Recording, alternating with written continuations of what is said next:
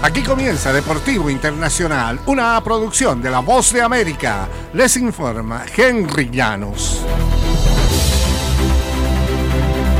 Nueve días después de que impactó y entristeció a sus compañeros al sufrir un paro cardíaco y que fue resucitado en el terreno de juego en Cincinnati y que puso en suspenso a la NFL, Damar Hamlin fue dado de alta del hospital en Buffalo ayer miércoles, según anunciaron los miembros de su equipo. Hemos completado una serie de pruebas, evaluaciones y consultas con médicos del equipo y confiamos en que Damar puede ser dado de alta en forma segura, dijo el doctor Jamie Nadler, quien añadió que Hamlin continuará su terapia de rehabilitación con los Buffalo Bills.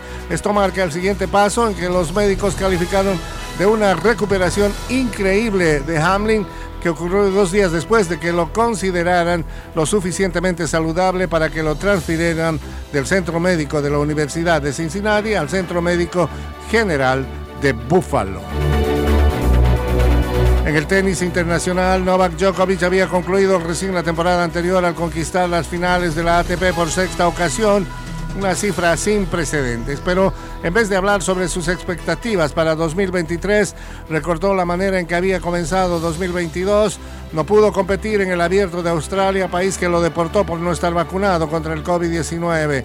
Todo el episodio, su negativa a recibir inyecciones y algunas cosas que definieron su temporada, para algunos su legado al reflexionar sobre su triunfo en el torneo que cerró la campaña en Italia, Djokovic miró a través de la lente lo ocurrido en Australia.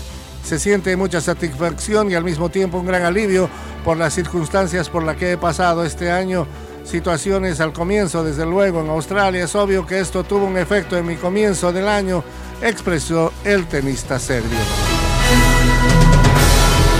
En el fútbol internacional, el Real Madrid tendrá otra oportunidad de celebrar el título de la Supercopa de España en Arabia Saudita. Madrid derrotó ayer miércoles por 4-3 al Valencia en la tanda de penales en semifinales y tratará de ganar su tercer título de Supercopa en la nación del Medio Oriente el domingo. El campeón defensor enfrentará al Barcelona o al Real Betis que juegan el jueves la otra semifinal, el juego por el campeonato, se llevará a cabo en el estadio Rey Fahd en Riyadh.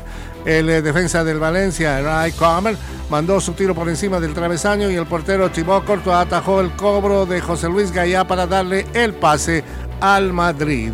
De esta manera se podrá ver un espectáculo tal vez con el clásico español.